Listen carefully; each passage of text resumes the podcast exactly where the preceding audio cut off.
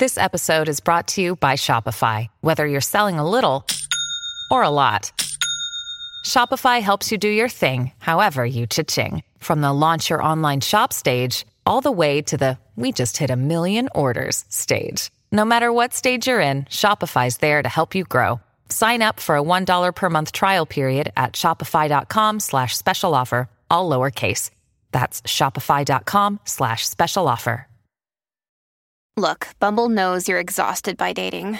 All the must not take yourself too seriously and 6 1 since that matters. And what do I even say other than hey? well, that's why they're introducing an all new Bumble with exciting features to make compatibility easier, starting the chat better, and dating safer. They've changed, so you don't have to. Download the new Bumble now.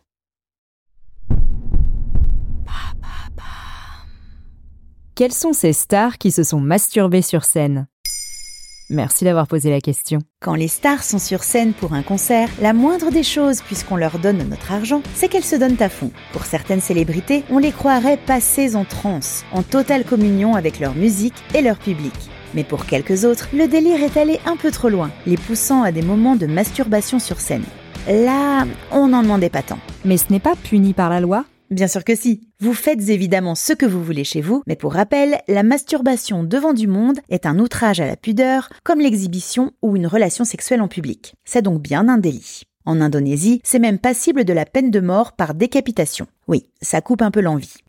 Heureusement pour Jim Morrison, c'est à Miami, lors du concert des Doors du 1er mars 1969, qu'il décide de s'octroyer un petit plaisir sur scène, visiblement complètement ivre. Dès le 5 mars, un mandat d'arrêt est délivré contre lui pour comportement indécent, nudité publique, outrage aux bonnes mœurs et ivresse publique. Sacré cocktail.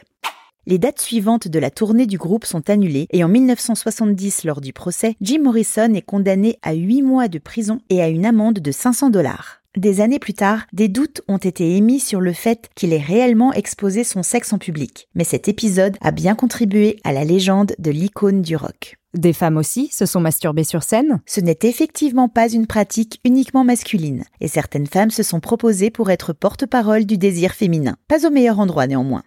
En 1979, l'artiste punk, à l'époque est-allemande Nina Hagen, provoque un scandale à grande échelle. En plein direct à la télévision autrichienne, elle prodigue geste à l'appui des conseils de masturbation pour les femmes. Les réactions outrées sont planétaires, mais Nina Hagen gagne instantanément une popularité partout dans le monde, finalement plus importante que sa musique punk jusqu'au bout, elle continue sur scène lors de ses concerts à jouer de façon très pédagogique avec son micro.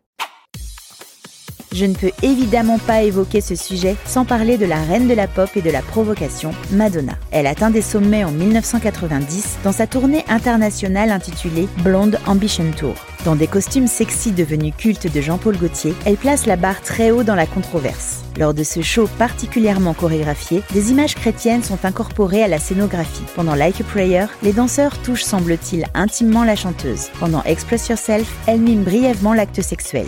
Et pendant Like a Virgin, elle simule franchement la masturbation. C'en est trop pour le pape, qui appelle les catholiques du monde entier à boycotter la star et pour la police de Toronto qui menace de l'arrêter avant de finalement y renoncer. Madonna, on s'y attend. Y a-t-il des exemples plus inattendus?